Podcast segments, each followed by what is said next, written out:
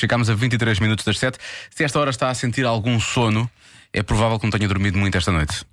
Pois, e eh, as crianças, algumas crianças também não, e é um problema para as deitar, não é? Mas é daquelas coisas, é sempre, eles nunca, nunca têm sono, Não, não lutam, gostam de dormir. lutam com o sono. Às vezes a Há tanta coisa boa para fazer acordada. Elas têm razão. Elas têm razão, para que não é? dormir? Pois, mas eles já sabem o que é que têm que dormir. Mais ou menos. Eu é que sei. O mundo visto pelas crianças. Se não noite, que depois podemos ficar enjoados Isso. e com gosto de barriga. é como eu caio hoje. Porque se eu não dormir, amanhã fico com tanto sono. Eu também vejo televisão à noite, mas quando está na hora de dormir, eu vou, eu vou dormir. Para termos força durante o dia.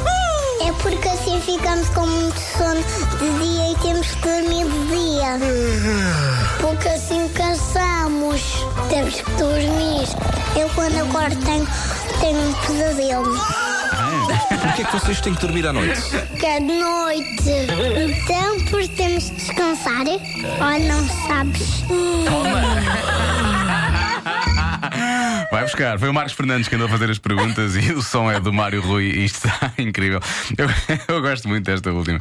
Não sabes? Sim, eh, eu gosto principalmente da profundidade da- destas crianças. Eu, quando acordo, tenho pesadelos. Eu às vezes também acordo É e muito penso. isso. Outra vez, É também tenho isso. pesadelos, é verdade. Por exemplo, eh, no próximo sábado há mais uma edição do Barulho das Luzes e o Dr. Mário Cordeiro acaba por explicar muitas destas coisas e das dúvidas que os pais têm. Às vezes as crianças também podem ajudar a esse nível, mas eh, no, no próximo eh, sábado, depois das 11, não pode perder o Dr. Mário Cordeiro à conversa no Mas tem mesmo de ser assim no Barulho das Luzes com a Catarina Miranda. Começa sábado às 10 da manhã.